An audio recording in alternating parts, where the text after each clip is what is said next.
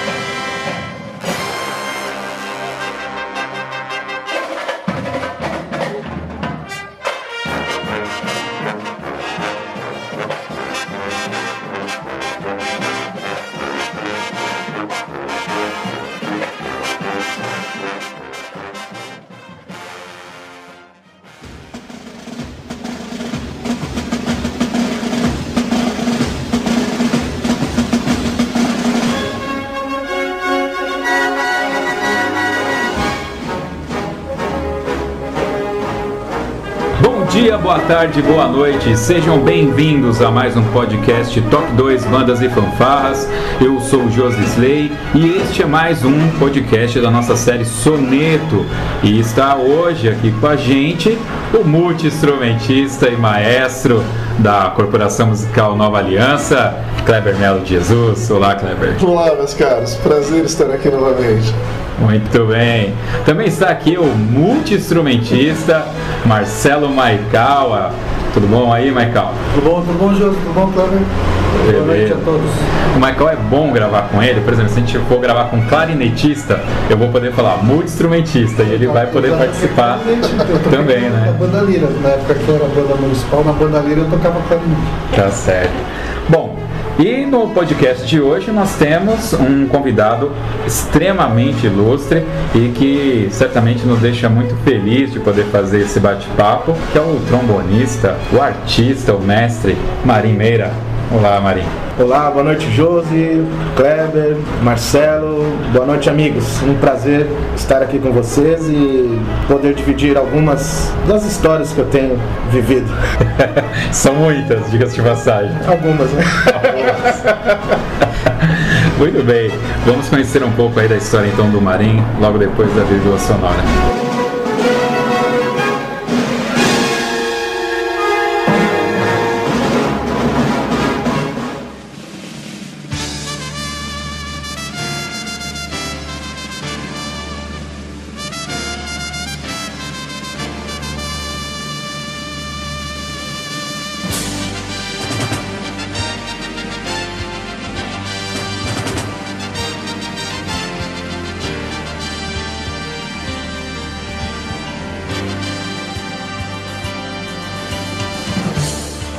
Essa nova temporada eu tô começando sempre falando um pouco de algum momento, assim, do primeiro impacto, né? O primeiro encontro que eu tive com, com esses participantes, né? E, e, no seu caso, eu me lembro a primeira vez que eu estive lá na Bandalira de Mauá, isso em 94, mais precisamente em agosto de 94, naquela feira de cultura ou feira da educação. Vocês lembram que a gente tocava lá no Independente? É, é um congresso de professores, tem um nome. Feira da Cultura. Feira da Cultura, alguma coisa assim. E eu lembro que, olha que loucura, eu estudava no Colégio Brão de Mauá e o Eduardo Odolino, eu dormi na casa dele porque no dia seguinte a gente iria para São Paulo comprar um computador para ele. E eu cheguei lá com a minha mochila na escola à noite, a gente estudava à noite. Ele falou: Cara, amanhã vai ter uma apresentação extraordinária e eu não vou, mas fica lá em casa e você vai conhecer a banda. Eu não tocava na banda ainda. E eu fui. Quando nós chegamos na sede da banda, a, o arco já estava montado lá dentro e na hora que eu entrei, eu, eu entrei bem do, do lado do arco onde ficavam os trombones. Lembrando que a passe até o sexto trombone, né? E tava o Marim e o Ney sentados, cara, e o Binder tava passando o, o hino nacional brasileiro. O detalhe é que lá na banda de Ribeirão eu tocava terceiro trombone. E o hino nacional, o terceiro trombone, vocês sabem como que é, né? É muita pausa, diga-se de passagem. e tava esse camarada aqui fazendo o canto do hino nacional no trombone. Só que, cara, aquilo pra mim, naquele momento da minha vida, era muito, muito estratosférico, cara. Era muito. Então, Marinho, é. Em 94, quantos anos você tinha? Você lembra? Tinha 14 anos. 14 Se era agosto, agosto de 94, eu, eu devia ter acabado de completar 14 anos. Então, pra gente começar, fala pra gente qual a sua idade, é, qual o seu nome, qual a sua idade e qual a sua principal ocupação profissional hoje. É, meu nome é Marim Alves Meira, né? O nome artístico eu uso só Marim Meira para não ficar tão grande. Eu tenho 36 anos, eu sou de agosto de 1980. Eu sou trombonista da Orquestra Sinfônica do Teatro Municipal desde julho de 98 e também atuo trabalhando com bandas. Atualmente eu rejo a banda marcial do projeto Música nas Escolas de Barra Mansa, no estado do Rio de Janeiro.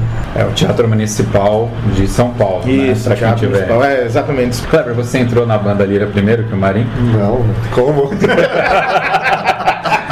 o Marinho saiu das fraldas e já tava tocando, cara. Cara, eu entrei na banda em 1986. Na verdade, em 85 eu já tava rondando ali, né? Meu pai, meu pai foi trompetista da banda, meu pai foi trompetista, meu irmão foi percussionista. Tenho algumas irmãs que também participaram da linha de frente. Tive uma sobrinha que foi baliza. Então em 85, voltando, né? Em 85 eu, eu já ficava rondando ali, eu já queria. Eu gostava muito do, de estar ali presente, vendo o pessoal tocando, aquela coisa toda. E, sei lá, eu- eu- me deu um estralo assim, desde muito pequeno eu queria tocar, eu queria ser instrumentista. E aí acho que por conta disso, em 85, eu já, já via as pessoas, já via, a, já via a banda, né? Via os ensaios, ia com meu pai, assistia com meu irmão. E aí, só que eu era muito pequeno. E, e pra época eles ainda não se permitia, né? o ingresso de. de, de- de- A banda, de na, a banda Lira na época era a banda marcial municipal e era sênior, né? Isso, é verdade, verdade. Era A- era, era banda lá. municipal, era banda municipal na época, porém ensaiava lá no. Tinha alguns ensaios que eram no salão da banda Lira, que é onde, é onde tem o salão até hoje, ora tinha alguns ensaios na, na, na prefeitura, né? Porque ficou muito tempo ensaio na, na banda assim. O Marcelo sabe bem disso daí, porque quando eu cheguei lá ele já estava. Eu entrei. Entramos na mesma época, eu acho que eu entrei. O, o, o Billy deve ter iniciado um projeto com, com os menores, então eu entrei com um grupo de menor e o Marinho entrou logo em seguida. Mas o Marinho, o Marinho já entrou tocando. Ele queria ser, ele queria tocar caixinha, não sei se sabiam disso. É, Não, ele, nossa, ele teimava com o Binder que ele queria tocar caixinha. Foi o, foi o Era o Binder, grande- era, era uma comoção É, ele, pegou, ele, pegou, ele pegou bastante no meu pé pra. Ele movê-lo para o instrumento de sopro foi uma dificuldade. Ele tocava caixinha, porque o, o- você se espelhava muito no Maurício, né? É, eu gostava muito de. Ah, a gente tava sempre junto, assim. O irmão no- no- nos ensaios da Maurício era meu irmão, tocava, tocava caixa. E quando eu iniciei, né, meu início na, na, na banda, eu comecei na escolinha com, com o seu Américo. América Del Corpo. Isso, o seu Américo do Corpo. E ele quem começou a me ensinar ali as primeiras notas. E, e ensinar é. Porque logo que eu entrei na banda, eu entrei na, na escola. Eu entrei na, na primeira série. Então eu não sabia ler. Então ele tinha. Ele criou uma metodologia pra me ensinar alguma coisa, porque eu tinha que tocar no- junto com eles, os ritmos, né? as- é, enfim, eu tinha que aprender de algum jeito. E ele foi o meu primeiro, primeiro professor, a primeira pessoa que foi me ensinando, né? A solfejar bona, enfim, os primeiros passos foram com, com o Show Américo. Isso em 86. E, e você ficou na caixinha e depois evoluiu para qual instrumento? Evoluiu e foi proposital. Falei, Evolu- Evoluiu foi, é, foi de lascar. Mas ó, é, é, eu devo ter tocado caixa até 89, eu acho. Ah, ficou bastante. É, tempo. ficou uma temporada, né? Aí depois eu fui tocar melofone em Mi bemol. Ó, que delícia. Fui tocar melofone. Silas, era Silas. Não, o primeiro melofone na época era o. Era a Eliana. A Jocasta. Não, a Jocasta. Quando eu cheguei lá, a Jocasta já tinha saído. Jocasta é irmão do, do Gugu, que tocava já. Enfim, era 89, alguma coisa assim. Aí eu fui, toquei melofone. Em 91, eu comecei a. Em 90, de 90 para 91, eu comecei a estudar bombardino. E aí em 92. O Bombardino, o, o Bartô, foi seu É isso, é, o Bartô que me ensinou. O Bartô que, que, que me dava as aulas, né? Ele, ele, ele Bartô Era na, na banda Marcel, ele era o primeiro bom- bombardino, era mais assistente também, professor, enfim. Era, E ele- era o Bartão é, que me dava aula. Isso. Você tinha aula com o seu Américo de manhã e eu ia à tarde. Isso, é, As exato. aulas eram com o seu Américo de manhã e com o Bartô à tarde. E comigo foi a mesma coisa. O Bartô teve que me ensinar fração, É. porque eu tava na primeira série. Como é que você vai entender o que é meio? Eu não sabia nem. É fração que me ensinou foi o Binder. Eu lembro até hoje da aula de fração tive- a gente Ensinando. tinha que aprender, eles ensinavam É. fração pra gente conseguir É, que senão não, não, não ia dar certo. Mas aí, aí o Bartô me ensinou é, por conta do instrumento, né? Do instrumento que ele tocava na época. E aí, é, e na verdade eu fui tocar bombardino, porque um dia eles me pegaram na banda brincando. Eu tocava melofone, aí um dia meu melofone tava lá, tinha alguém com bombardino, eu fui, peguei e comecei a brincar. Nisso o Bartô passou e viu que eu tocava com facilidade aquele, aquele instrumento. Assim, pra uma criança, eu tinha 10 anos, acho. E aí eu comecei a brincar com o instrumento e, e tinha muita facilidade pra tocar. Eu tocava ele mais fácil do que tocava o melofone. Aí ele vendo aquilo, eles conversaram, o Bartô, o Bini, enfim. E aí eu comecei a estudar eufone, bombardino, né? E eu fiquei um, é, eu fiquei um ou dois anos tocando bombardino, depois eu comecei a tocar trombone. Trombone foi de 91 pra 92, alguma coisa assim. Por que, que você saiu do bombardino e foi pro trombone? Cara, Ele provavelmente naquela época, pelo que eu me recordo, queria voltar ainda pra caixinha. é não, eu gostava? Era, tinha, uma- tinha uma ainda na. na- Ele ainda queria, ele ainda queria voltar pra caixinha. Mas era um dos melhores bombardinistas que a banda de Mauá teve. Não, então, na época que eu entrei, você acha que tava no bombardino, cara. É, Mas eu porque eu lembro que a, a- o último ano que, que, que aquela, aquela formação, né, de quando eu entrei, eles tocavam, era uma banda sênior, a banda municipal era sênior. E eu toquei bombardino até o final daquele ano. E isso foi em 91. Em 92 começou a banda infantil juvenil. Então em 92 eu já, já tocava trombone. Eu já, eu já, já era trombonista já. Eu lembro que tinha ficado. Aí ficou o Luciano tocando o primeiro, primeiro bombardino. E aí tinha o Ney que tocava o primeiro trombone. Eu. Aí tinha o Michael também, já tava tocando. Tava tocando tava trombone, Chico. O Chico, isso, já tinha uma galera. Grilo. Isso, é, o Grilo, enfim, o Jonas. O Jonas. É, e aí então, aí de Que é o 92 cunhado pra frente, 92 pra frente eu comecei a tocar trombone. E o carnaval teve influência aí, Marinho? Ah, cara, eu não, não sei dizer, acho que não. Porque eu, eu, eu fazia carnaval, eu fiz- o primeiro carnaval foi em 91. E. E, e, e ainda tocava.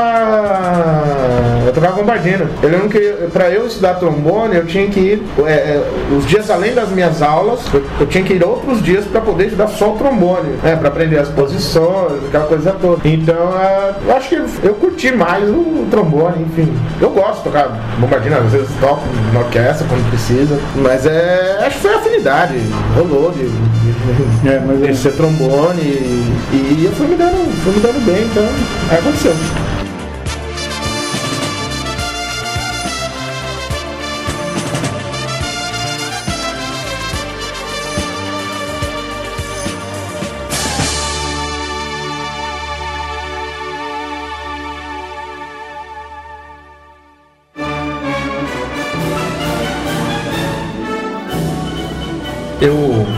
Conversei já com algumas pessoas e todos são categóricos em dizer que você tem o dom. E há aquela discussão entre a capacidade da pessoa estudar algo e se tornar bom naquilo, é, e que isso é diferente de quem tem o dom, o brilho, né? Você se enxerga com esse dom? Ou você se enxergou naquela época? Ah, eu tenho esse dom, pra você tudo era brincadeira e. Porque falando assim, você É, falando aqui, eu acho é. que parece que você não É, tinha parece- muita noção. É, não, era muito. Era muito. Era uma criança, né, cara? Eu acho que assim, existe essa coisa do dom, acredito também. Mas é. Eu acredito que eu tinha facilidade. Eu acho que eu, eu tinha facilidade em aprender as coisas. E, por exemplo, enquanto a galera ia soltar pipa, eu gostava de ficar em casa tocando. Testemunha, trombone. testemunha real É. aqui. Ligava lá, Marinho, vamos jogar bola. Aí É. atendia. Não, Dava pra ouvir. atendia, atendia a Sara, irmã do Marinho. Aí você escutava o Marinho lá no fundo. É, a minha adversária ficava tocando. Eu Ele tocava, isso de manhã. Ah, Não, ele t- não, agora hoje não, que eu tô estudando. Aí tá bom, aí chegava à noite, vamos, vamos, jogar um videogame, vamos, vamos lá na casa do Marinho, vamos. Marinho, a gente vai, vai jogar videogame. Você Atendia lá a Sara de novo e você escutava o Marinho no fundo. Sara, ele tá tocando desde de manhã, não, ele só parou pra almoçar. Ele tocava o dia inteiro. Mas não era uma obrigação, né, Não, Maria? não, não, era, não, era- nunca foi obrigado. Gostava. Nunca fui obrigado. Pelo contrário, minha mãe às vezes pedia pra eu parar um pouco. Falava, menino, para um pouco, deixa eu assistir a televisão aqui em paz, alguma coisa do tipo assim. Então, é, é, a aconteceu. Então, acho que é, foram vários fatores. Um deles é que eu tinha facilidade, isso eu acredito mesmo. E eu gostava muito de ficar tocando. Eu ficava horas e horas tocando. Eu tava em casa. Igual, o Marcelo falou, me chamava pra jogar videogame. Mas se me chamasse pra ir tocar, ah, eu ia na hora. Opa! Saía dali, a gente. Então era uma coisa que, que eu gostava muito de estar fazendo. Então, aí, e aí as coisas foram acontecendo. Teve muita gente que me ajudou, né? Sou muito grato a todos eles. Não dá pra mencionar aqui, porque senão eu posso esquecer de algum e de repente. Mas assim, nada foi sozinho. né? Muita gente me ajudou e me ajudou muito mesmo. E eu tenho guardado comigo tudo isso. Eu tenho guardado comigo tudo isso que fizeram que, para me ajudar. E minha gratidão eterna a essas pessoas. E muitos deles eu não tenho nem contato hoje, hoje em dia, mas enfim, foram várias ações que, que combinaram nisso daí, entendeu? Eu lembro que nessa época, quando eu entrei na banda, em 94, eu acabei entrando na banda porque a banda fez um convênio com, com o colégio onde eu estudava. Eu estudava nesse colégio. É. Então, eu entrei na banda por puro interesse, pra ter a bolsa, né? Acho que eu nunca falei, devo ter falado, devo ter falado. Eu, entrei por isso, né? E aí, o que aconteceu é que a galera da banda causou um pouco. Eu lembro que na lata de lixo do colégio, ela tinha uma faixa preta, assim, e os caras escreveram BMMM, né? Que era a Banda Marcial Municipal de Mauá, assim. Picharam na, na lata de lixo, cara, da- do, do colégio, né? E a- os músicos da banda fizeram história. E eu me lembro, é, tem que sempre citar que o, papa, que o papagaio, ó, o pica-pau tirou 9 na prova de música, né? Que isso virou uma lenda na banda, todo mundo procurando. Mas teve um cara que, que tinha sido expulso do colégio, é a reza a lenda, e esse cara teve que. foi aceito por causa da bolsa e depois foi expulso de novo. Isso procede, Maria? Não, não foi bem assim. né? Isso, é, isso é uma lenda. São lendas urbanas. Lendas urbanas. É, não, é, eu recebi, eu fui agraciado com a bolsa, mas eu, eu era aluno do, do, do colégio, porque minha mãe era funcionária de uma empresa e essa empresa era dona do, do, do colégio. Então, filho de funcionário tinha um desconto bem legal. Porém, quando houve essa parceria da banda com o colégio, aí o custo era zero e, e aí eu ganhei a bolsa, eu fiquei estudando. Mas quando eu tive esse, esse problema no, no colégio, aí já tinham terminado as, as bolsas, Já tinha bolsa, já- é. a bolsa já não, já não era mais bolsista da. da Agora da uma dúvida, a gente fala, o o Marcelo falando que você estudava o dia inteiro, agora o Josi me fala que você teve um problema. Como assim? Você não era um bom garoto, você não era um menino certinho que. Conta um pouquinho pra gente. É, eu, eu quando mais novo eu. Você era levado? É, era um garoto levado. Levada da breca. Eu gostava muito de fazer aquilo que eu queria. É. E, e lógico que isso traz. gera problemas, né? Quando você tem 14 anos, normalmente você não quer o que é mais saudável. É. Mas por que, que eu acho legal pontuar isso? Porque a gente fala, pô, quando a gente olha pra você hoje, você é é um cara modelo, exemplo e tudo mais. E eu, Nem tanto. Não, cara. E, e é legal pontuar isso, sabe? Porque às vezes a gente pega uma criança mais levada, mais. Não, é, eu, eu entendo, eu entendo mesmo. Eu era, eu era mesmo, assim, um cara, uma criança meio. É, como eu disse, né? Eu, eu fazia aquilo que eu gostava, né? desde, desde pequeno. Eu não era aquela, pessoa, aquela criança de, de, de ficar respondendo pro pai, pra mãe, de ser mal educado, mas eu tinha essa coisa de. Se eu não tô afim de fazer aquilo, eu não fazia muito. Então é, foi onde eu, eu tive alguns problemas na, na escola e, e graças a minha mãe, a minha irmã, que, que ficaram no meu pé pra, pra eu não, não acabar não gostando, né, desse, desse lado, assim, de fazer coisas não tão.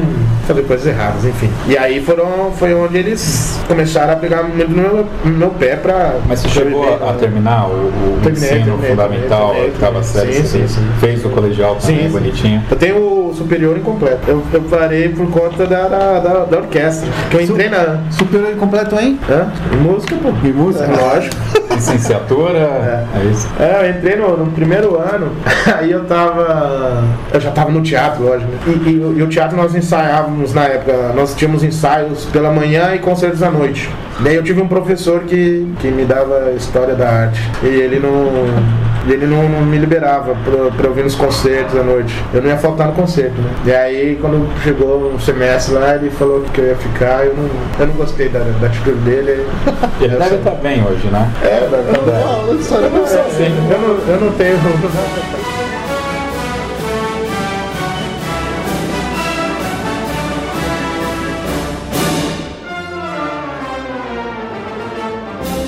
Tudo bem, vamos dar uma voltadinha lá. 14 anos, Isso. mestre do trombone. Não, mestre não, que isso. Tocava muito.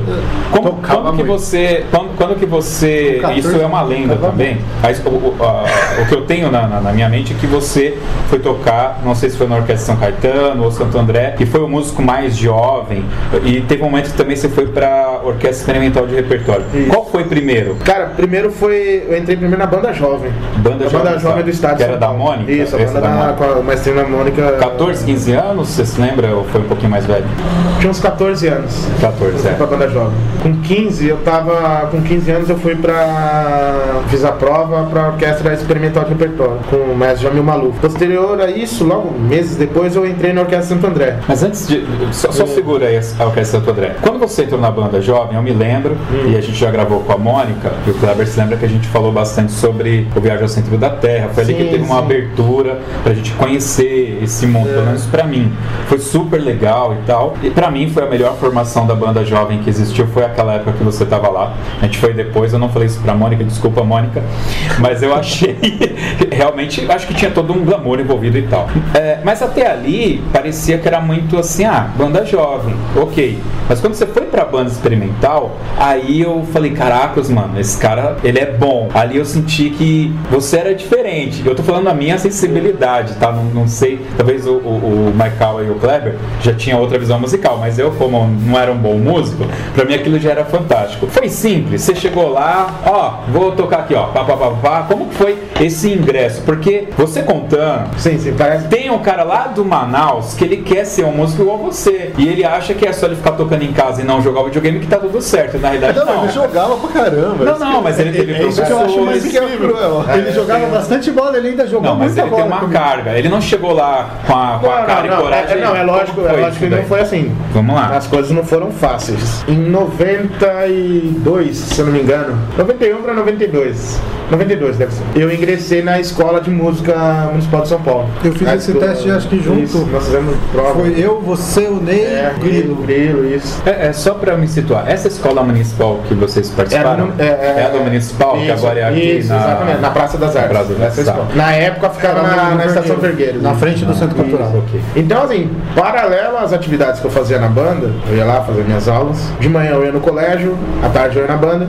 Se eu não tava na banda, eu tava na escola de música. E aí, então, então desde essa época eu comecei a estudar, com, com- comecei a ter orientação de, prof- de professores profissionais que tocavam nas principais orquestras de São Paulo. Na época, meu primeiro professor fora da banda foi o Donizete Fonseca, que era na época ele era trombonista da, da USESP, foi trombonista da USESP por muitos anos. Depois eu estudei com o Drauzio Chagas, que era tubista aqui do, do municipal. Aposentou, eu cheguei a tocar com, com o Drauzio quando entrei na, na, na- na Orquestra Municipal de São Paulo.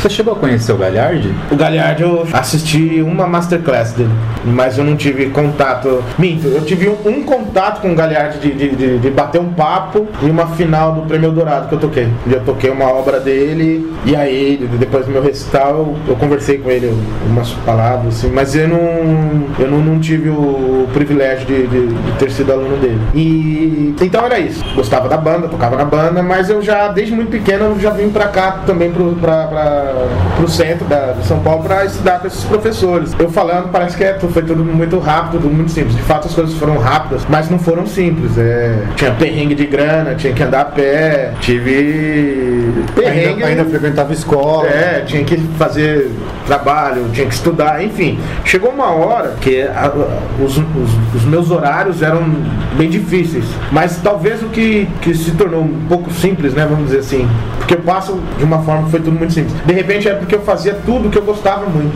Então pra mim não tinha problema se eu tinha que andar da minha casa a pé até o centro da cidade, isso lá em Mauá, e pegar um trem, ficar mais uma hora dentro do trem, pegar o metrô e ficar a tarde inteira na escola aqui de música, ou então ficar a tarde toda lá na banda estudando. Pra mim isso era. Eu tava. eu Era tava- legal. É, pra mim eu tava super feliz. Mas acho que isso é muito característico da nossa geração. Porque eu vira e mexe falo isso pessoal da banda lá da igreja, né? Que a, a Sim, gente sim. morava em Ribeirão também, ia a pé até o centro, porque eu não tinha dinheiro pra, pra passagem sempre, É, muitas vezes com instrumento, é. né? Mesmo que eu não tenha sido um músico profissional, você fazia aquilo com tanto gosto, né? Sim, era uma, era uma- é uma coisa prazerosa. Eu tinha, eu tinha prazer em estar ali tocando. E, e aí juntava, né? Eu tinha informação e tinha vontade, né? E eu me dedicava muito, ficava muito tempo estudando mesmo. E era uma coisa assim, eu nunca, eu nunca ouvi de um professor meu de instrumentos que ele falou, ó, você tem que estudar isso daqui. né? Porque eu sempre, a matéria que era me passada, na aula seguinte eu, eu vinha com ela estudada. Se não estava dando certo é porque era alguma coisa complicada, complexa, que levaria um tempo. Mas eu nunca tive um professor, por exemplo, o, o- meu último professor, quem me ajudou demais também, foi o maestro Marcos Sadal Chiracal. Na época ele era trombonista da banda do estado, da banda profissional, e ele me dava as aulas e ele era uma pessoa que me cobrava, lógico, como professor, orientador, mas é, nunca tinha, eu nunca escutei dele assim, pô, você não pode ter preguiça, você tem que estudar mais. Eu nunca escutei essa frase. Então, por conta dessa vontade, de- desse meu gostar e e aí as coisas foram acontecendo rápidas também por conta disso tudo. Então, em 95 eu vim pra banda jovem do estado de São Paulo. Quando foi em 96, eu entrei pra orquestra experimental de repertório. 16 anos. É, 16 anos. E julho, junho ou julho de 98, eu ainda tinha 17 anos. Aí foi quando eu entrei pra orquestra do Teatro Municipal de São Paulo. Um músico tão jovem, na, numa orquestra que é. É uma, uma orquestra que eu diria assim, é, é um patrimônio. Sim. Né? É um patrimônio. É, como que foi? Foi indicação? É, porque É, eu imagino é, que eles não põem no jornal. Olha, tá aberto aqui. Não, não, é, tem- um, tem um, não, tem um edital, sempre tem um edital. E na época é, eles foram convidados, alguns músicos, para fazer essa audição. O que que acontece? Quando vai. Isso em, todos os. Na USESP é assim, no, no Teatro Municipal é assim. É, as audições, hoje em dia, você manda seu currículo, se o seu currículo é aprovado, você vem fazer a prova. E na época a mesma coisa, eles fizeram um convite, mas para determinadas pessoas que eles já tinham acesso ao, ao currículo. O que acontece? A Orquestra Experimental de Repertório é um núcleo daqui da Escola de Música da cidade de São Paulo. Automaticamente, as pessoas no municipal me conheciam por, por eu ser um aluno né, do, do- da escola, enfim. E, e por eu apresentar né, os requisitos que eles. Porém, na minha, na minha audição, tinha gente.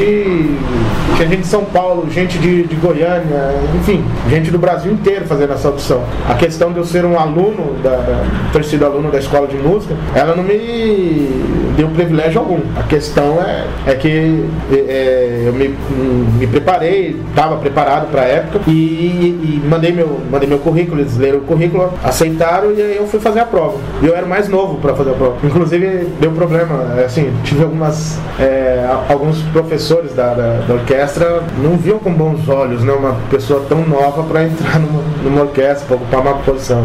E isso foi, foi- eu tive que, que provar por A mais B que, que, que eu tinha Merecia condições, estar que lá. merecia. Porque além da audição que eu fiz, eu ainda fiquei acho que seis meses ou um ano de, de probatório ainda para ver se eu tinha condição mesmo de, de, de seguir no posto.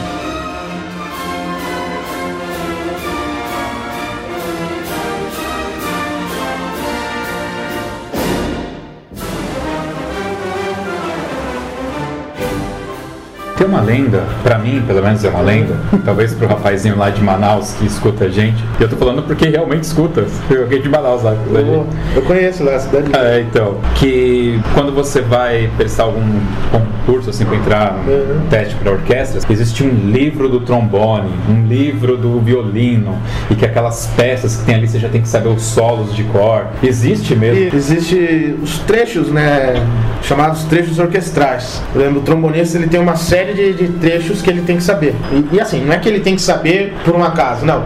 Isso o professor dele orienta. Né? Você é orientado a estudar todo aquele repertório sinfônico. E você sabe, geralmente, as peças, as obras que caem na- nas, nas provas. Quando tem audição, quando você é selecionado, pré-selecionado para fazer uma audição, eles te entregam um livro, né? um programa um programa te mostrando tudo que vai ser feito na, naquela prova. A única coisa que, que, que acontece que você não sabe, é, isso acontecia, agora não acontece mais também, é leitura à primeira vista. A, a minha audição ainda foi uma das últimas que ainda caiu a leitura de primeira vista. Mas era uma coisa equivocada de uma orquestra. Por quê? Você, como músico profissional, você nunca pode chegar sem ter estudado. Então não faz sentido ter uma leitura de primeira vista. Exigir a leitura de primeira vista Se, se a orquestra não permite que você chegue lá despreparado, então você também não tem que fazer uma leitura na, na primeira vista. Supõe-se que se você chegou ali, você tem nível e você vai mostrar sua aptidão na hora da prova. Então, é, essa a única coisa que mudou para os dias de hoje é essa questão da, da leitura que não acontece mais. Mas os trechos, eles sempre são, é, são os mesmos. O solo do Bolero de Ravel, La Casa Ladra, de Rossini, é, Mas não existe um livro, existe, Existe, assim, existe, existe um um livro. Existe. Existe um livro também. É, não, mas isso para todos os instrumentos. Ah, tá. Não, eu achei que fosse É. assim, o professor falou, ó, normalmente são Não, essas isso. peças, estude. Isso, tem- tem Mas vamos isso. lá, eu quero o livro para estudar aqui. Não, não, é, são excertos, né? São os excertos trechos. E aí existe compilações. Vários músicos Ah, ok. fizeram compilação dos principais trechos, né? E aí isso você já vai estudando. Por quê? Você estuda aquilo. Quando você vai fazer a audição da prova, você sabe, ó, vai esse trecho, quais são os trechos que você deve tocar. Então você, teoricamente, você já estudou aquilo, mas aí você dá uma, dá uma polida né, na- naqueles trechos, dá uma preparada para apresentá-los da melhor maneira. Sabendo que na hora da audição você está tocando, você é interrompido pelo maestro que está assistindo e ele pede, e na hora você tem que fazer as interpretações do jeito que ele quer. Ah, eu quero mais forte, menos forte, eu quero mais acento, menos acento, eu quero mais rápido, eu quero mais lento, enfim. Você tem que estar preparado para isso, tecnicamente e psicologicamente também. Você lembra que você tocou no seu teste? Lembro, eu toquei um concerto Lenny Grondal pra, pra trombone, trombone e orquestra, toquei o primeiro movimento. E aí depois vieram os trechos de orquestra que tinha. Começava com o Guilherme Tell. Eu lembro que a última foi o Bolero, o último trecho né, que, que, que, que eu tive que tocar. A, a prova foi em duas partes. A primeira parte tocava todo mundo, esse, tinha uma peça de confronto, um trecho orquestral de confronto e tinha um concerto livre escolha. Essa era a primeira parte.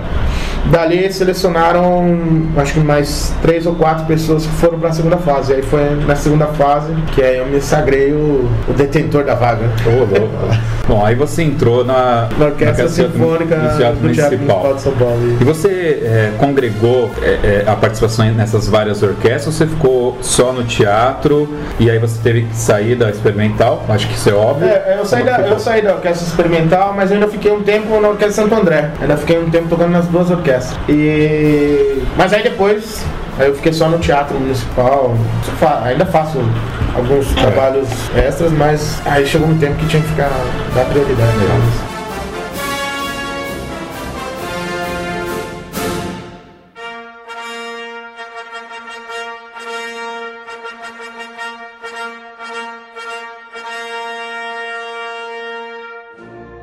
Eu quero voltar um pouquinho lá atrás, que a gente deu uma pincelada aqui, acabou correndo, mas é porque o assunto nos levou pra lá. É verdade, É, verdade. não, não tem muito jeito. Vamos voltar um pouquinho. Você tá lá tocando na banda, e é o normal, assim, você tem lá um, um maestro, alguém que tá coordenando ali o projeto musical e tal. Da onde que veio? Teve esse alguém?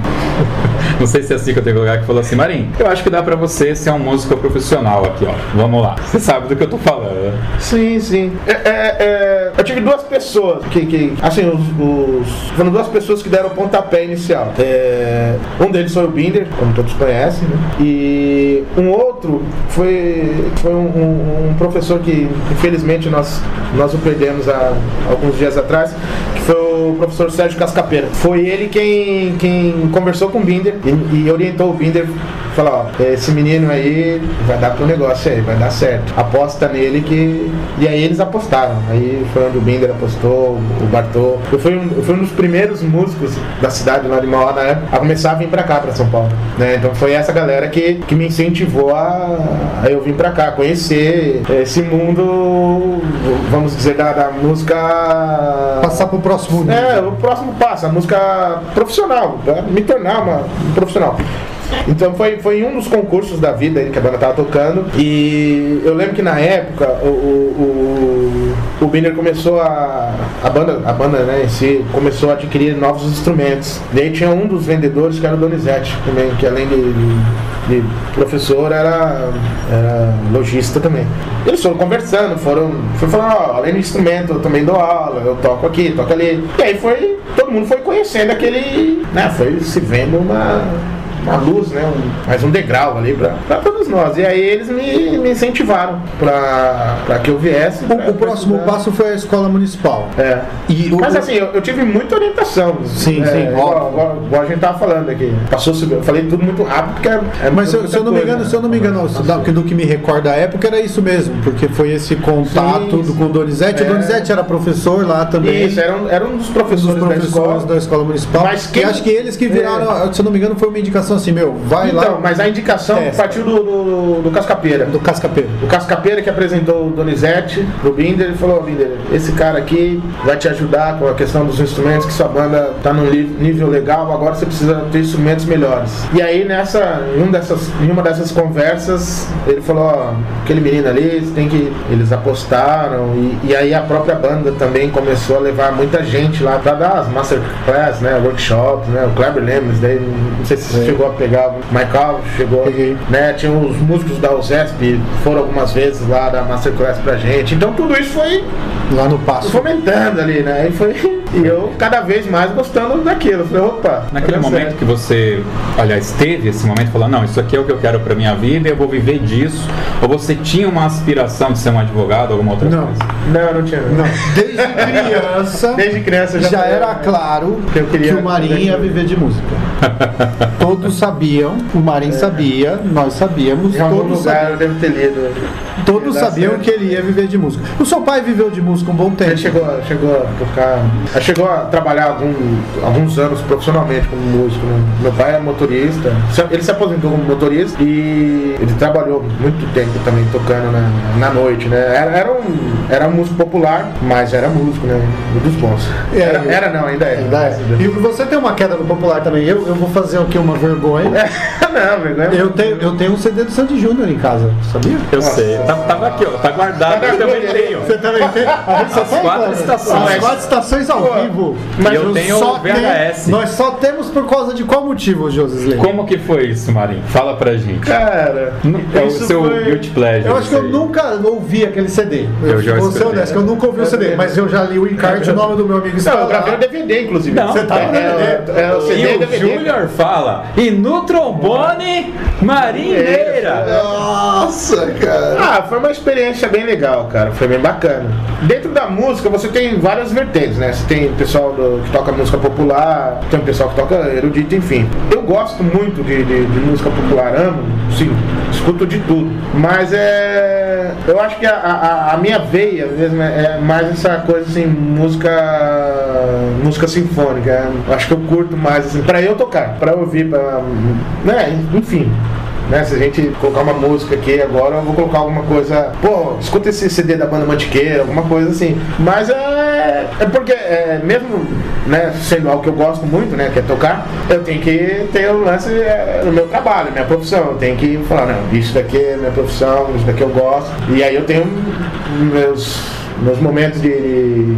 Como vou dizer? Não seria, lazer não seria a palavra mais, mais correta para usar, mas é. Como eu tenho uma carreira que é voltada para música sinfônica, quando eu tenho a oportunidade de fazer algum trabalho de, de música popular, assim, é, eu faço com o maior prazer e, e- e faz bem para mim, assim, que eu saio um pouco daquele, daquela coisa da cobrança que existe, né? Pra, pra se tocar música. Mas acho que o interessante, é, até tem uma história. Era o final do Campeonato Nacional em Taubaté. Putz, eu lembro Tinha uma apresentação, quando é no meio do dia, eu esqueci o nome agora, que é pra criança, né? Como que É, tinha chama? um, é, tinha um show no, no- no- tinha um show no meio da tarde. Isso, mas tem um nome. É, eu esqueci lembrar. o nome. Matinê? Matiné, É. isso. E aí, e agora? Porque o Marim tinha assumido a regência da banda. Não, esse eu ainda tava tocando. Você tava tocando? Tava tocando. Mas- Eu toquei em Taubaté, isso daí foi uma final nacional que a gente foi tocar em Taubaté e eu tinha show com eles aqui. Eu tinha um show com eles, se eu não me engano, era 4 da tarde, 5 da tarde, acho que era 5 da tarde. E, e, e fui com a banda, eu fui de carro nesse Isso. dia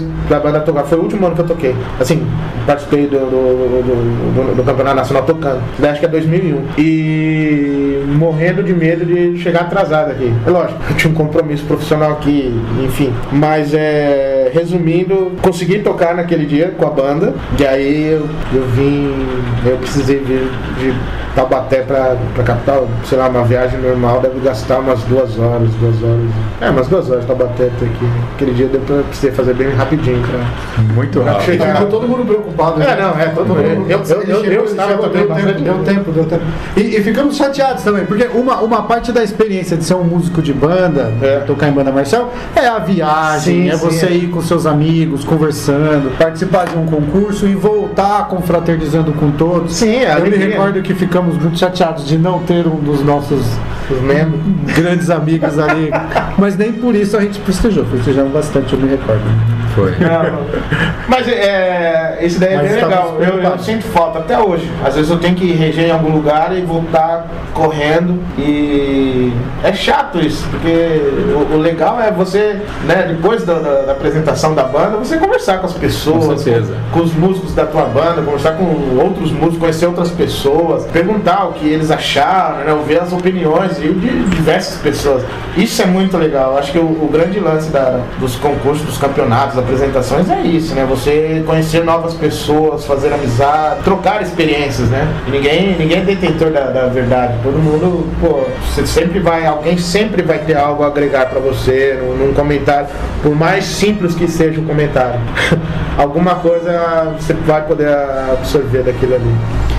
É, a gente está falando dessa época que foi na realidade também o retorno do Marinho para Mauá, que pra gente foi super bacana quando você voltou. E eu tô falando de ao retorno porque eu lembro que a gente É, estava verdade. lá e teve um momento que você saiu da banda. Que foi que eu voltei? Cara, eu não lembro, mas sei que fui eu que fui falar com o maestro. e- É, vocês lembram dessa história? Eu sentei, sentei na mesa, falei, rapaz, eu, Luciano, Bino, a gente precisa falar com você. Aí ele falou, eu sei do que Mas, vocês vão mas, falar mas nós éramos bem novos ainda, cara. Eu, É, eu- eu- eu não- eu não tinha entrado no. no- eu, eu lembro disso, que. É, não eu, eu não, é, eu não tava no municipal. Não, eu devia não. ter acabado. Eu acho que eu tava entrando na experimental ainda. Não coisa assim. lembro, cara. Sei que aí ele falou, ó, eu vou escrever aqui no envelope qual é o assunto que vocês vão falar comigo. Se eu acertar no final, eu mostro pra vocês. Se errar, eu jogo fora e tal. A gente sentou, trocou uma ideia, aí no final ele abriu, ah, era o Marinho. Lágrimas rolaram aquele dia.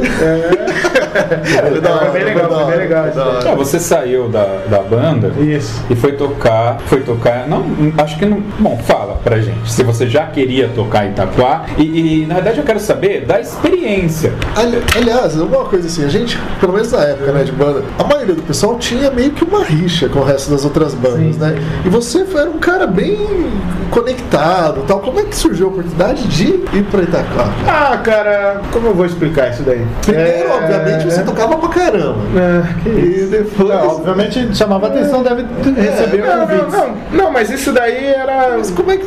Não, tinha, tinha convite, mas convite já tinha acontecido em outros tempos, né? Eu não sei, eu sentia a necessidade de conhecer, conhecer outros lugares. Eu acho que eu, é, eu, eu senti que eu sentia a necessidade de conhecer outras pessoas, tocar com outras pessoas. Não, não que eu não estivesse feliz com, com- com a banda, não estivesse feliz com vocês, não era isso. Mas é, eu senti essa necessidade. Acho que era uma era um degrau também que eu tinha que, que subir e. Bom, uma estrada que eu tinha que percorrer, a gente pode interpretar isso, né? Mas é, eu acho que eu senti essa necessidade. E aí eu, e era uma banda que eu, que eu gostava muito, eu achava muito legal também. Como depois eu fui tocar em outras bandas também, toquei, toquei em várias bandas. Mas era, era mais essa coisa da necessidade de tocar com outras pessoas e não aquela coisa do ego. Assim, ah, não, eu quero tocar em outra banda. Não era isso, era uma coisa de, de necessidade, de conhecer é, é, outros maestros, outros músicos, outros arranjos. Enfim, era. E, e- e eu confesso pra vocês que de tudo isso eu consegui tirar, assim, tirar muito proveito pra, pra minha vida. Assim. De todas, as, É. de todas essas bandas, com certeza. É, de tudo, é, exatamente. E, e- e eu tirei lições pra minha vida pessoal e pra minha vida profissional. Acho que agregou valor. Então, por isso que eu digo que eu senti uma necessidade. de- Não era porque eu tinha bronca de um, bronca de outro, não. Tanto que Na teve primeira- bandas. Na primeira saída do trombone a gente tava no naipe. né? Na saída. todo mundo. Era- você tava já, José? Essa era a vontade. justo. Eu era sexto trombone e pasta B. Por que, que ele tem tanto rancor dessa sexto trombone? Um dia a gente precisa fazer um podcast pra conversar sobre isso. Eu vou mostrar as partituras do sexto trombone. Só tem pausa. saber. Aí depois você vai saber porque que eu tenho Não, eu, me, rancor. eu sei, só tem pausa, eu sei, eu sei. Mas, mas teve, igual, eu, eu, eu fiquei acho que um ano tocando na, na, na banda Tabaco Situba, aí depois eu fui tocar na. Então, mas- mas deixa eu te falar, quando ele É. saiu, eu me recordo que a gente sentia assim, ficamos chateados. Ele era o nosso primeiro trombonista ali, o nosso líder do, do, do, do naipe. Puta, era chato, né, velho? Ele era chato, ele era Brigava. chato. Mas a gente entendia que o cara era O Flávio muito fala isso até hoje, hein? Ele O fala. Flávio fala até hoje, ele fala, o mais chato era o Marinho. Você era chato, cara. Ele era ficava chato. brigando com eles. Mano, ele virava pra Porque- trás tempo todo. Eu não podia dar uma nota. né? Eu não Então, podia mas- dar uma nota, uma, uma, uma, uma, um, Mas isso era qualquer, ele já virava pra trás, já me foi xingando. Antes, eu era muito chato, eu Eu brigava não lembro se foi da primeira vez ou da segunda vez. Mas, putz, cara, a história de ensaiar naipe, de arrumar É. som, de tocar na certo, de arrumar afinação, de arrumar... Nesse aspecto, aí, e, aí, e aí você colocava todo mundo pra estudar, cara. Exato, Sabe, ele era muito maior do que, do que ficar ali. A gente enxergava isso. Por mais que ficamos chateados, a gente enxergava. Não, e houve aquela chateação, era tipo, ah, Pô, posso quem é que vai tocar cretino, agora? seu corno? Ah, seu corno. O corno do Marim Vai saiu, embora, pô. Mas não, pô. Mas a gente sentia que ele era muito maior Mas assim, do que tá tocando a- só com a gente. Mas a amizade É, continuou. sim, sim. Sim. A gente continuou tendo contato, é. enfim, na, naquele, naquele momento ali fazia parte do contexto. Não...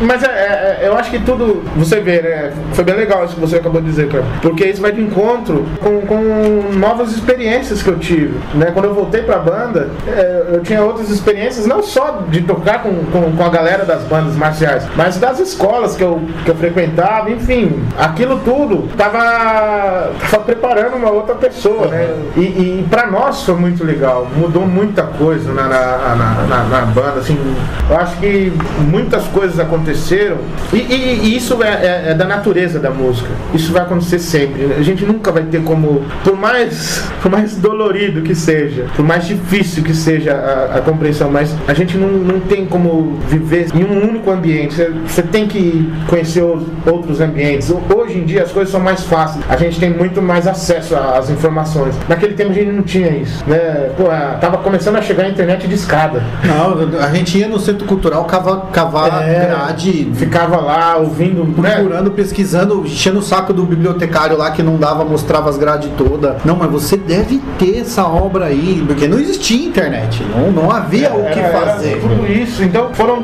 coisas que. Por um, e, e aí, logo depois, todo mundo superou, voltamos a, né, a relacionar, todo mundo bem. E agregou valores para um monte de gente, para mim, inclusive. Eu aprendi muita coisa. Enfim, é, é algo que, que, que as pessoas devem fazer, eu recomendo. Você tem que conhecer outros, outros lugares, tocar com outras pessoas. Hoje em dia é mais fácil isso. O cara de uma banda consegue tocar com a banda, com o cara da outra banda lá, hoje é mais fácil. Tem tanta. Tem tanto empecilho, né? Hoje é mais fácil. O cara consegue tocar numa banda, assim. É, mas a gente fala, mas é verdade. Antigamente parecia que era mais longe. É, exatamente. Antigamente fala assim, pô, Marinho, mas você tá maluco? Você vai até Itaquá. Hoje em dia ia até Itaquá. era uma caminhada. Era uma, e Mas continua ainda é uma caminhada. ainda é uma caminhada. De trem ainda, bicho. É longe. E, e qual com que idade você começou a reger, cara? Que você pegou a banda assim pela primeira vez? Pô, isso daí foi. Foi em 2002. Foi em Mauá. Não foi 2002 não, hein, Foi. cara. O primeiro nacional foi em 2002. Foi em, em- em Florianópolis? Não, Floripa em 2001. Então, foi em 2001. Não, Floripa eu toquei. Não, cara, você regeu o... Eu regi no Conselho de Natal. Não, quer ver? Como que é o nome Florianópolis daquela? eu lembro do naipe que tocou ainda, do, do- cada um da- das posições nossas. Eu, eu lembro que eu fui tocar eufônio na, na- naquele ano, e aí eu não. Foi o último ano que eu toquei e eu não toquei trombone na banda. Foi quando nós começamos a tocar Mussorgs. Isso. Os quadros para uma, uma exposição. Foi o meu último ano tocando na, na, na banda, antes de começar a RG. E nesse ano eu não toquei trombone, eu toquei eufônio. Pra mim Nós tocamos umas duas, duas, três vezes. E aí, como, como é que é? Você pega a banda, o que, que, que, que vem na cabeça, cara? O que, que você quer fazer? Mas foi Porque, o- assim, existe, como todo respeito a todo o trabalho que foi feito antes. Sim, sim, lógico. Sempre, cara. Mas assim, mas existe a- uma banda antes e outra banda depois, cara. O que que, que, que vinha na cabeça lá? Sei lá, repertório, música, o que, que, que vinha na cabeça lá? Ah, é, pô, pergunta difícil isso daí, cara. Mas acho que eu tinha outras ideias, cara. Acho que o grande lance, hein? Grande lance. Acho que a questão é que eu tinha outras ideias e não que as minhas fossem boas e. Enfim, eram ideias Diferentes. diferentes. Do que tal do que É, e aquela disponibilidade de, de pesquisar repertório e tudo isso volta nessa, nessa, vamos falar, nessa viagem que, que, eu, que eu acabei fazendo. Eu acabei- conhecendo outras coisas, outros compositores e fui aprendendo muita coisa, como lidar, como tocar, enfim. E aí acabou dando um pouco de bagagem. E acho que o grande lance foi essa pesquisa de repertório e estar muito envolvido, estar muito envolvido com o instrumento também. Eu acho que até hoje muita gente conversa comigo, às vezes eles me pedem pra ir dar alguma palestra, ensaiar alguma banda. Eu vou, faço um ensaio, mas aí o cara aí me pergunta, pô, aí as pessoas ficam me olhando assim, mas e o segredo? Você não vai falar o segredo? Tem- já, já sei que tô fugindo um pouco do assunto, mas, mas já teve gente de, de, de virar pra mim e falar, ah, você tá escondendo alguma coisa. Eu falei, não, cara, eu não tô escondendo. Só que isso é, é um ensaio. Só que a, a- a gente tem que aprimorar isso daqui. Se não houver disciplina, se não tiver ensaio, não, não vai acontecer. E, e aí foi. As coisas foram acontecendo. E, e- e o que eu sempre recomendo é que você tem que estar estudando algum instrumento. Porque isso viabiliza a sua comunicação. Você consegue facilitar a vida de quem vai tocar. É, você sabe. É, porque. Você fala, quero que você faça tal É. coisa. Ah, mas não sei como é que eu faço. É, porque cara, muitas vezes. é, e o que eu sempre tive na minha cabeça é que eu queria facilitar. Queria falar que, pô, esse trecho é difícil. Não, lógico. Agora- Nós sabíamos que era difícil, mas eu queria sempre, de uma maneira, tentar simplificar ao máximo para poder extrair o, o, o melhor de cada um para somar. E- Exato. Por exemplo, como simplificar? Vamos tocar o João Felipe Souza lá, qual que é o que tem a parte do, do pico Do lá? pico, é, o- E aí o cara sai fazendo no trombone. Star- né? Star Forever, né? Pô, cara, não, é só fazer assim, ó. Só fazer assim. Não, vai, vai. Eu contar uma história aqui, história. Aliás, uma coisa que me impressionava, cara, sempre, e até hoje, liga, até hoje, cara, eu tô lá, isso é em qualquer ambiente mais tranquilo, em que não, é- não existe uma exigência tão grande, assim, de... E aí, eu tenho uma nota pra fazer sozinho, cara, mano, dá um gelo na barriga, que dá uma tremedeira, eu falo, e, olhando friamente, eu não deveria. E você, cara, uma, uma coisa assim que me impressionava, puxa, era a sua frieza, mano. Tipo, matador. Frieza. Olha Aquela- aquele, aquele, aquele, aquele recital que ele fez no Eldorado, ele e o piano. É, mas é de- isso é fácil. é- Não, Eu me lembro de estar Mas ali não, olhar não, e falar como é que ele consegue respirar. Porque se eu tivesse ali em cima, eu já tava morto de. Não, mas assim, mas no, em, relação, em relação a tudo, tudo. cara. Eu não sei se você vai se lembrar. Você tinha um lance pra fazer, tinha um trabalho pra fazer. E aí ele falou: Ah, Kleber, vem aqui, faz pra mim esse que eu tenho outro trampo pra fazer. lembro. Cara, eu não conseguia ler as coisas que tinha na pasta lá. Falei, Kleber, mas é fácil, pô. Ah, chorei de des- Enfim, mas, cara, e, e aí você, voltando, né? Olhando lá pra trás, você falou da escola, né? Que você sempre fazia. Acho que você sempre foi muito seguro do que você queria fazer, de como você queria fazer, e isso permeia a sua vida. Depois olhando você como músico, depois como regente, cara. Tipo, de onde veio isso, cara? Como é que você tá tão seguro do que você vai fazer assim o tempo todo? É muito louco, cara. Eu só olho e pau no pau, liga. É- Como, de onde vem isso, cara? Cara, eu não.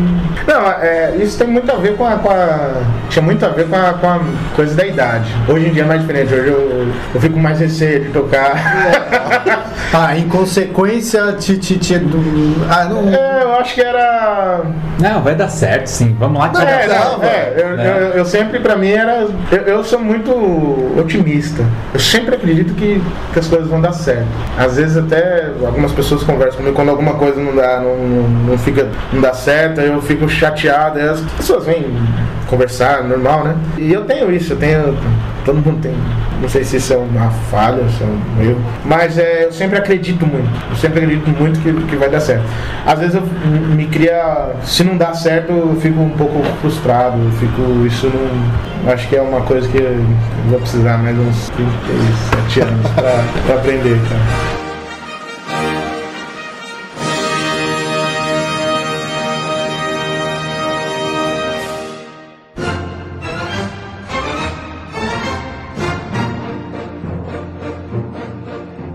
Aí você fica na banda Lira um bom tempo. Sim, sim. Como você falou, Foram anos incríveis, cara. anos incríveis. 2002, você regeu então a Isso, banda pela primeira foi- vez. foi então a gente tá falando de nacional. 15 anos só em frente de banda regendo, Isso, né? exatamente.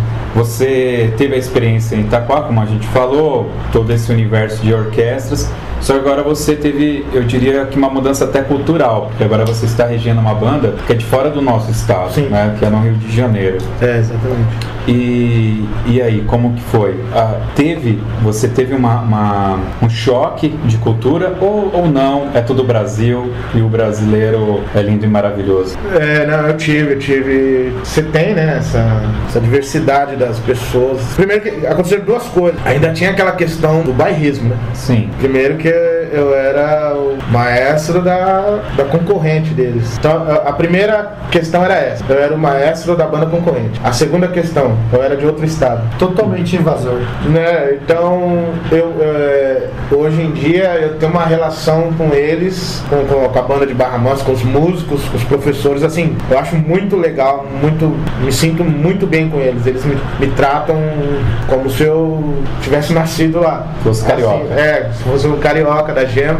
É, mas o início, o início teve essa, esse choque por eu ser o maestro da banda concorrente e por eu ser de outro estado. Essa questão do estado, muito menos. Mas é, a, a questão do, do- da concorrência, isso eu, eu tive que, aos poucos, ir ganhando a, a confiança da a confiança do grupo, ganhando a confiança deles, para conseguir é, realizar meu trabalho.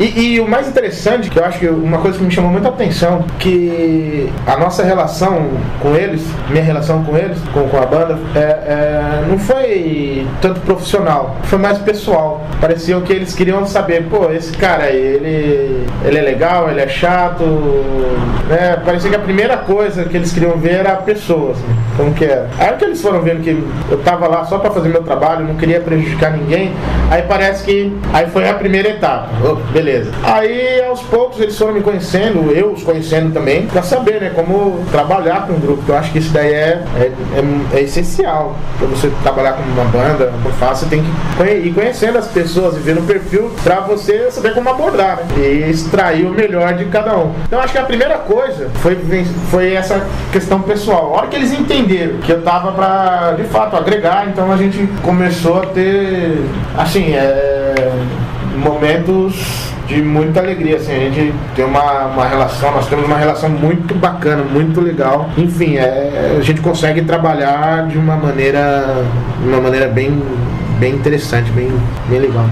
Talvez eu vou ser um pouco egocêntrico aqui, não vou falar, tá, uh, pouco polido talvez, mas vamos lá. Não tínhamos internet. Uhum. tá? 15 anos atrás Sim, a internet é. era outra coisa. Era ruim negócio. Então, quando a gente olhava para o meio de bandas, exceto São Paulo, eu, eu vou falar por mim, tá? Eu conhecia Pio 12, Marcelino Champagnat, Guarda-Mirim de São José dos Pinhais. Não me lembro de nenhuma outra. Lembro só das bandas, obviamente, aqui de São Paulo, Sim. 93, Taquá, Noé, Progresso e tal.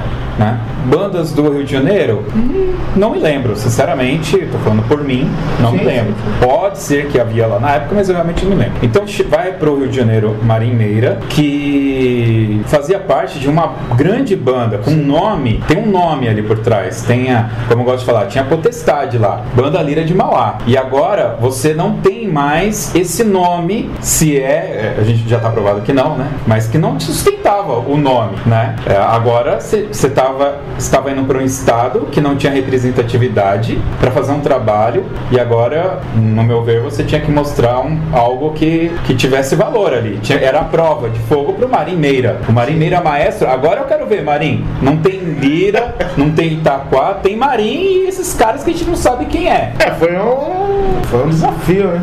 Eu achei muito interessante isso daí. Não, você teve E- medo? Que interessante. Interessante também achei. Você falou, caracas, e agora? Mas a sua vida é pautada na busca desses desafios? Porque parece um pouco isso, não sei se você já notou. Sim. Não, isso aqui tá muito fácil, eu quero um negócio mais Não, não, não, difícil. não, não, não. Depende, depende, do- depende da área. Mas é. Eu, eu tava há um ano já sem trabalhar no meio de bandas e, e aí surgiu o convite. Inclusive, é, a abordagem deles foi muito. Eles tiveram muito receio de conversar comigo por conta desse- Da rivalidade. Da rivalidade que existia. E eles sabiam o quanto eu era, eu era roxo ali em Mauá. A abordagem deles, eles, eles querendo falar comigo há muito tempo, mas tinham receio de eu, de eu não conversar, nem, nem querer conversar com eles. Aí teve um, um amigo em comum que, que veio conversar comigo. Ele falou: Ó, os caras de. Ele é daqui de São Paulo, ele falou: Ó, os caras de Barra Mansa estão querendo conversar com você. Eles querem conversar, mas eles estão com receio, porque você trabalhou muito tempo em Mauá, todo mundo sabe que você cresceu lá dentro, enfim. Aí eu virei pra eles, aí eu virei pra esse meu amigo e falei: Não, gente, né, meu carinho, meu amor pela banda existe, mas é uma coisa. Eu tenho que trabalhar, eu tenho que pagar minhas contas, né? E eu sou profissional. E ama o que faz. Não, sim, e eu gosto muito. Eu sentia falta, né, do, do meio, né, da, da- de bandas, enfim, tudo. E pra mim foi bem legal isso. A hora que veio esse convite, aí me contataram, pe- pediram, perguntaram se eu podia, poderia conversar com eles. Falei, lógico, nós marcamos uma reunião, nós conversamos e. E aí a questão do medo de assumir a loja, você fica. Eu não diria medo, mas eu tinha. Eu tinha, algum, eu tinha receio. Eu tinha algum receio de. Pô, é eu tenho que fazer de, assim, eu tenho que fazer um bom trabalho. Eu quero fazer um bom trabalho, mas é e assim porque eu via a, a confiança que eles estavam depositando em mim. Então era a questão do, do, do receio era assim, pô, será que eu vou, né, eles estão com uma expectativa, será que eu vou conseguir suprir essa, essa expectativa deles? Então acho que o grande, o- a primeira coisa foi foi isso. E, e eu confesso, olha que legal isso. Eu demorei, acho que no meu segundo ano, segundo ou terceiro ano, foi quando eu tive essa resposta comigo. Foi o dia que eu- nós tocamos um, um campeonato. E assim, não que alguém tenha vindo falar, não era isso, mas eu comigo mesmo. Naquele dia eu consegui, eu falei, eu fiquei muito feliz, porque eu falei, poxa, eu acho que é, essa missão que me foi dada, eu consegui realizar. E, então isso daí foi, foi uma resposta para mim mesmo, do, do que eu tava, daquela expectativa que eles criaram com, com, com a minha chegada e a expectativa que eu tinha também. Justamente para essa coisa. Eu falei, pô, agora sou eu. Né? A estrutura é outra, são outras pessoas. Eu tenho que entender como eles trabalham, como eles lidam com os assuntos. Eu tenho que conhecer isso, paralelamente extraindo o resultado de todo mundo. Eu fico imaginando, cara, que no seu caso isso deve ser pior ainda, né? Porque muito fácil eu olhar e ver o seu grupo tocando e falar, nossa, cara, que animal. E você olhar e falar, é, na verdade, pra mim ainda não tá bom. Então você ter essa sensação de que pra você tá É. legal. Não, é, e. Show. Não, foi um dos momentos, assim, eu vivi momentos como esse que eu vivi com eles, vivi com o Mauá também. Porque mesmo quando eu comecei a reger a banda, né, me foi depositada uma confiança imensa, eu também tinha comigo isso. Isso não aconteceu só uma vez, aconteceu, né? Aconteceu lá uma hora que eu comecei a reger, assim, eu tinha que y Tô fazendo certo. é, eu, eu tinha que ouvir as pessoas. É bem interessante isso. Eu tinha que ouvir todo mundo, só que eu tinha que, que traçar um plano. Eu não podia, a cada vez que eu conversasse com uma pessoa, eu mudar a estratégia. Senão eu nunca ia ter um- uma estratégia. E é um perigo, porque todo mundo que tava lá te admirava. Sim, eram muito, É, muito próximo. Eram todos muito próximos, amigos, gente que, pô, gente que eu amo até hoje. Então era uma coisa, e, e assim, eu sabia que, não, não- pô, no, de repente fulano, fulano falava alguma coisa que eu não gostava, eu ficava refletindo sobre aquilo. Não, meu cara não, ele não falou porque ele quer o meu mal, não, ele falou de um ponto de vista dele, entendeu? Então, isso foi acontecendo, aí foi um período, aí até que chegou um momento em que eu falei, pô, agora eu, agora eu, eu me achei, me achei no sentido de esse é o caminho, é por aqui que, que eu tenho que, que caminhar. E o legal é que esse caminho foi convencendo as pessoas. Isso foi muito bacana, isso daí foi, foi algo. Era novo pra mim, né? Sim. Eu era novo, era um. eu já não era mais criança, mas eu ainda era novo, tinha pouca experiência na frente de um grupo e, e, e tinha que resolver, porque eu via no, no, no- no olho de cada um. E agora? É, pô, é você. Marinho, tô confiando em você. O que, que eu faço agora? Não, É, certamente. Não, isso Então- não tem a dúvida, cara. então- Acho que dúvida da, da gente nunca existiu. É, não, mas é, mas é, É, uma coisa. é. É uma coisa natural. É uma, é uma expectativa que se cria. Aham. Né? Todo mundo queria, pô. Quando eu chegava, quando íamos ler um arranjo novo, você cria uma, uma expectativa. Agora você tem que ver, pô, será que vai dar certo? Será que não vai dar? Então, é, Você, você quer ver uma, uma loucura? Eu me lembro que um dos primeiros arranjos que você colocou foi o Avatara. nossa senhora. Bora, que mano. Itaquá tocava, e enfim. Pra mim, aquela música, cara, um top, eu, nossa e tal. Isso foi uma coisa que a gente falou com o Marquinhos também, do Noé. É, eram músicas que a gente, ou outras bandas já tinham tocado, ok. Mas você sempre vinha com um discurso que a gente falou, não, mas agora é Mauá que vai tocar.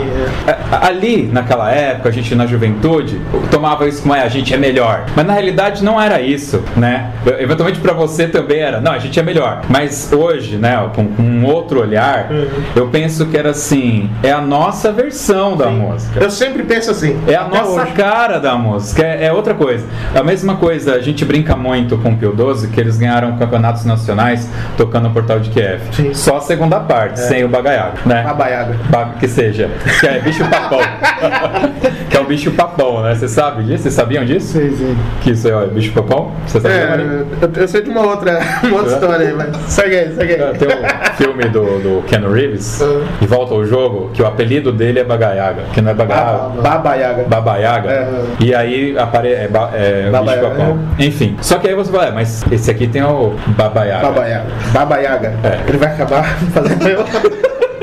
Né? Você tinha isso. E era verdade, né, cara? Mas, mas até hoje, inclusive no, no- na última final nacional agora, desse ano, de, de 2016, nós tocamos, Bahamas tocou o portal de, portal de o- a cabana de Babaiaga e o portal de Kevin. E algumas pessoas vieram me perguntar, pô, mas já tocou isso daí? Aí eu, eu usei um exemplo assim, ah, mas então porque já tocou, ninguém nunca mais vai poder tocar. Eu acho que a- a- é, é lógico, a gente tem que experimentar música nova o tempo todo. Mas tem, tem várias coisas que você vai tocar, as orquestras repetem repertório também. Eu acho que em, em algum lugar lá atrás, muito tempo atrás, criou-se um mito que ah, se tal banda tocasse tal música, não podia. Ela era dona da música. É, então não, não é, não, não tem dono o negócio, tem um compositor, mesmo o cara não. É, mas sabe por que, que aconteceu isso? Mas eu entendo isso daí. E pra muita gente, né, das bandas, Uhum. pô, se o fulano tocou, ah não, não vou tocar. Porque... Mas é, é, é um outro lado que eu vejo da- das bandas, onde eu também penso nessa coisa das pessoas se juntarem mais também. Entendeu? De. Pô, Marisa tocou, que Você legal. só vai viver essa experiência, você é. só vai tocar essas E, a- e músicas aquela- aí. e- e- e uma outra coisa, a experiência é única. Você pode tocar música seis Uma vezes, coisa dez é vezes, mas cada situação é única. Então, essa, essa experiência que você leva, Mas, mas olha só, tô pensando aqui como, como músico. Eu ficaria muito constrangido de tocar uma coisa. É, vai todo mundo tocar a mesma música. Eu ficaria muito constrangido de tocar alguma coisa se eu achasse que eu fosse tocar pior que qualquer outra pessoa. Então, você tem que estar muito seguro de si, cara. Pra falar, não, vou tocar assim e vai, vai ficar mais sabe, cara. Bom, vai, de novo, vai mesma, ah, você percebe, cara, o padrão de comportamento. É, mas eu quero fazer dois comentários. Primeiro, é, o que é o 12 pra isso, o Pio mano. 12 tocava e você ficava de costas, cara, eram, eram profissionais tocando naquela época. não, até Com- hoje é uma banda maravilhosa. É, com aquela instrumentação da época. Uhum. Mauá tocou muitos anos depois e a instrumentação já era diferente, a percussão já era diferente. E eu tenho certeza Ah, que no seu arranjo agora, a gente tem xilofone, tem uma porrada de coisa, já é diferente. Agora volta pro Nacional do ano 2000 em Brasília, que a gente terminou de tocar, a gente tinha tocado ano passado, assim, em 99, o Força do Destino, aí entrou a Guarda Mirim e tocou, ainda acho que um tom abaixo, ou um tom acima lá, que ajuda a melhorar lá os acidentes, né? Fica mais fácil. Então, cara, é- é- são situações completamente diferentes. Ou o João 23 que veio tocando o Alvamar, e aí, se você pegar o seu concurso e tivesse 10 bandas, 3 tocavam o Alvamar também. Então é, é diferente. Não, você é- tocou agora 15 anos depois. 15, 16 Não, anos depois. É, é, é, é conceito. outra música. É outra música. Não, É, vira outra. É outra, é outra música, outro momento, é tudo.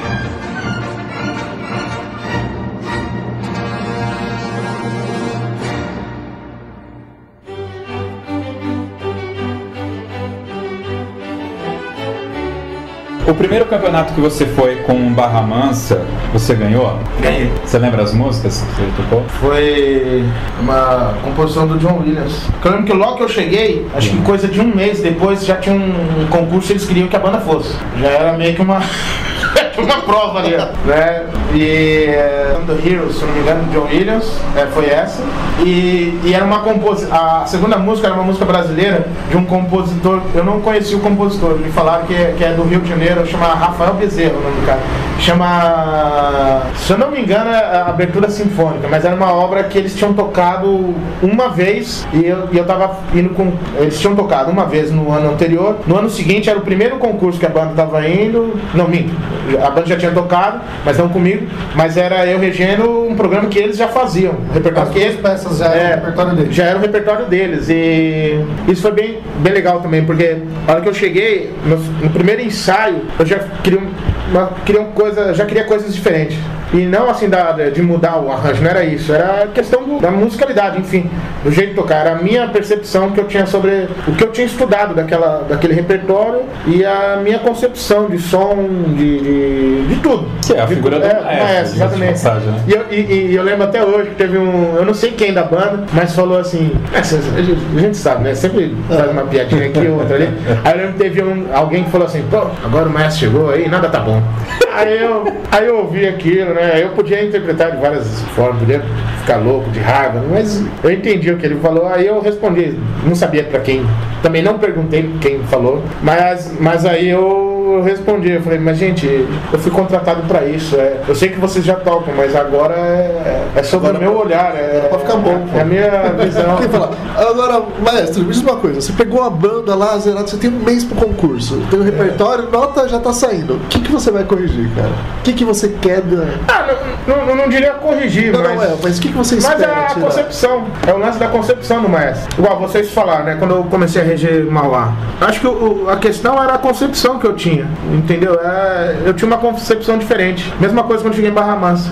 Eu tinha, eu tenho uma, a minha concepção era diferente do, do maestro que, que, que lá estava. Mas quando você pega, não sei, assim, você de Não, eu começo tô sabendo fazer a pergunta, É. mas o que, que você espera ouvir de um, de grupo desses, né? De Uhum. metais e tal? O que, que Ah, um som eh, chama atenção? um som um som rico, um som grande, um som bonito. Uma coisa grandiosa, por ser um grupo de metais e logicamente vai ser algo grandioso, mas como se fosse um, um grande coral de, de, de- de voz, algo. Você tem que. Você vai ouvir todo mundo, né? Mas tudo equilibrado, né? Trabalhando as questões de, de articulação, de afinação de ritmo, né? Esses elementos que, que, que vão dar o norte da, da, da música. Se o grupo vai tocar bem, se o grupo vai tocar mal. Então, então é, são vários quesitos que estão ali, né? Que, que você vai trabalhando simultaneamente. Mas o que eu busco é isso, é uma riqueza de som, um som rico em qualidade, é um som bonito, que você escute, que qualquer um de nós escute e fala, poxa, legal isso, isso, isso é bacana, isso me, isso me inspira, isso me emociona, né? Pô, legal isso. Eu acho que a gente. agradar, é, agradar o jurado é, é, secundário. Você quer, você quer é, eu não, é, o eu seu não, ouvido. é, eu não penso no, no lance da disputa, é lógico, você tá ali, eu leio o regulamento, vejo as questões, os quesitos são avaliados, mas é dentro disso que, que vai ser avaliado, eu procuro principalmente fazer uma coisa que as pessoas olhem e, e gostem, porque o, o- é lógico, você vai lá, você tem a competição, mas eu acho que o principal de tudo não é só o, o- o- o ganhar, o lance é você fazer um, um bom trabalho. Eventualmente você vai ganhar, eventualmente você vai perder também. Mas é fazer um trabalho que as pessoas olhem e, e sintam-se. É, é, que, que consiga, eu consiga tirar, extrair alguma emoção de cada um, né? que não seja, ah, que droga. Legal. Marinho, quanto tempo faz que você já está em Barra Mansa? Se eu não me engano, eu vou pro sétimo ou oitavo ano agora. Eu acho que já dá para dizer que é um trabalho consolidado, visto que tem muitos maestros que não conseguem se estabelecer. A gente já conversou com alguns aí que ficou nítido essa questão que, que é difícil estabelecer um, um, um trabalho. Sim. Você saiu da caixa, Fui pro melofone. foi com melofone, bombardino, Bombardino. trombone, orquestra, banda sinfônica, eh, jovem, experimental de repertório, Orquestra Santo André, Teatro Municipal. Regeu uma das maiores, melhores bandas do Brasil, que foi a banda Lira de Mauá. Sim.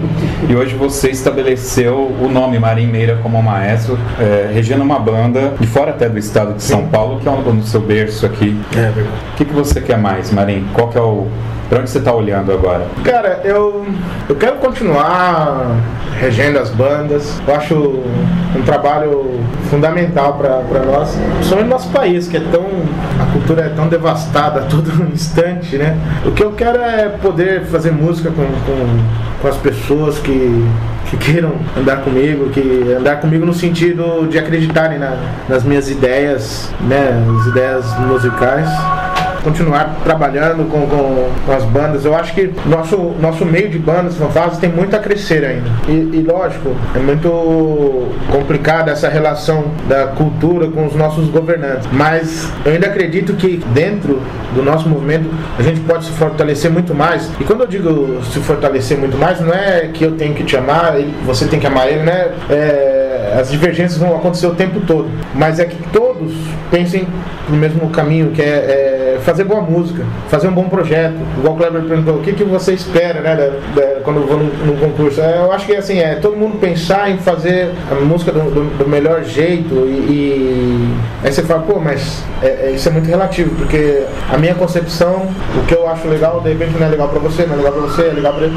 É lógico, é uma coisa muito complexa, muito complicada. Mas, como eu disse, trabalhos sendo bem feitos, o público, as pessoas, é, é, eles te mostram isso. Você vê a reação, né? Você vai vendo a, a, reação das pessoas. Lógico, isso não é muito fácil, isso é uma coisa difícil, ainda mais nesse no país, no nosso país aqui. Mas eu espero que possamos fazer música, espero que, que, que as pessoas envolvidas no meio, as bandas, enfim, faço, procurem se capacitar cada vez mais. Cada vez mais a gente tem que estar tá se capacitando, porque ninguém é o, é o dono da verdade. Eu não sou detentor dela, nós não somos.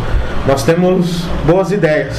E, e, então a gente não pode se acomodar, não é porque eu tive uma, uma boa ideia uma vez, ah não, pra mim é isso e acabou, não. É, cada vez buscando saber novas informações, conhecer pessoas que, que vão agregar para você, vai, pô, vai estudar, fazer aula, vai se capacitar. O que eu espero é isso, é poder fazer música, poder me capacitar, poder tocar, ser feliz, vir aqui bater um papo com vocês e enfim, espero que possamos cada vez estarmos melhores. Cada dia um dia melhor que o outro, e, enfim, é o que eu quero, é o que eu desejo e, e o que eu espero.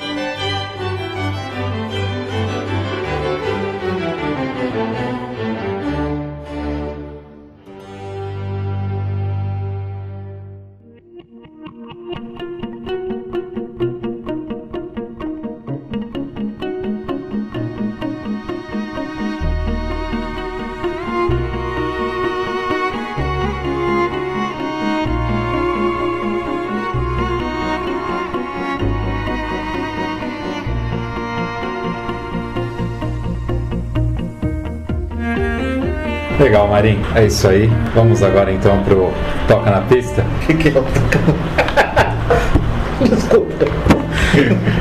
Ele não ouviu até o final, né? Os podcasts. Você escutou um pedacinho, não, foi pulando. Eu vi, a hora que você agrade... o de hoje eu ouvi até o final. A hora que o Branco agradeceu. Essa parte não, não apareceu pra mim. Não, eu ainda. Então, é que ele gravou e ficou ah, ruim. Ah. Aí você vê que entra a minha voz e fala assim, pessoal, vocês vão ouvir agora o tema ah. do Star Wars Rogue One. Ah, eu pensei que era um outro. Eu vi lá que tem os tópicos, eu pensei que era outra. Não, não. Ah, agora é o Toca na Pista. Sou... Então assim, Marim, o Toca na Pista é o seguinte, é, cada convidado ele escolhe uma música para nós terminarmos o podcast com essa música. Mas não pode ser qualquer música, tem que ter uma história aí por trás e você tem que contar pra gente o porquê você está escolhendo essa música. A única restrição é o funk carioca, tá? Que não pode. A queima-roupa, assim, cara? A queima-roupa. Não, na realidade, eu, eu falei pra você que tinha. É que você não prestou atenção. Pô, não lembro. Eu sempre falo, ó, escolhe uma música legal. Sei lá, é, é, o portal de quebra, é, tipo, destino, quando eles mandaram eu fazer, eu escolhi lá merda. Ele chegou, mas é, é, é pode ser. O, o, o, Rogério escolheu uma Nossa Senhora de não sei das quantas, que foi mó zica pra eu achar, diga de passagem. O Binder escolheu Ave Maria de Gounod, o Flavinho escolheu Força do Destino, a Mônica escolheu o Rei Arthur, né, do Rick Wake. Quem foi que falou Deixa eu ver aqui. Canção da Infantaria? Foi o, o Eliseu. Eliseu. Ah, ele, ele, ele chora, né? Não. Cara, sabe uma coisa que eu, é, é engraçado isso? É algo que eu nunca, eu nunca regi, mas não tem uma vez sequer que eu escuto que não, não me emociono. É, é, é, um, é do. A gravação que eu, que eu assisti é do Venezuela Brass Ensemble, eles tocando, se não me falha a memória, na sala da, Filarmônica de Viena. É uma obra feita por um dos, dos músicos do projeto da Venezuela e chama Guerra das Sessões. E infelizmente eu não, não recordo o, o nome do compositor. Mas é algo assim que eu escuto a, aquela música me, me remete muito a várias questões que eu passei para conseguir chegar até hoje e vejo muitas pessoas também passando, inclusive eles, que a gente sabe a, a situação que eles que, que o Venezuela se encontra. E, e, me marca muito porque eu, eu assisti uma entrevista de um dos dos participantes desse concerto. Ele lá na Venezuela, conversando com ele, ele ia tocar na sala da Filarmônica de Viena. Quem de nós aqui imagina isso? Cara, é surreal. Aí, conversando com ele, ele cita. Aí perguntaram, né? qual era a emoção dele? Ele, ele fala o quanto emocionante. E ele, em um momento da entrevista, ele fala que gostaria muito que um amigo dele, que era do projeto, que era trompetista, estivesse tocando com eles naquele dia. Infelizmente, um amigo dele não foi, não pôde participar, porque ele perdeu a vida por conta da violência que, que tem na, na Venezuela. Então, isso marcou muito pra mim. Então, é, eu escuto aquela música, é, dependendo do dia, eu até choro. É extremamente emocionante pra mim. Então, Aí depois você procura. e eu acho que vai valer a pena. Bom, Marinho, muito obrigado pela sua participação, obrigado por ter aceitado bater esse papo com a gente. Foi muito bom, muito legal te rever. Faz bastante tempo, né? É, faz, não... faz muito tempo. Eu, eu que agradeço assim a oportunidade, eu acho que é bem legal esse projeto vocês, que você faz, que vocês fazem. E nosso meio precisa de muita, muita informação, precisa desmistificar muitas coisas também. E com certeza vocês estão ajudando muito, estão contribuindo muito para todos nós, para todos nós do, do meio de bandas e fanfarras. Muito obrigado pelo convite. Valeu. Todos os links de tudo que a gente comentou aqui estarão no post deste programa, inclusive as redes sociais para vocês conversarem com o Marim. Kleber, muito obrigado pela participação. Muito obrigado por ceder aqui o espaço para essa gravação também. E é isso, fiquem com Guerra das Sessões. Guerra das Sessões e até o próximo podcast Soneto.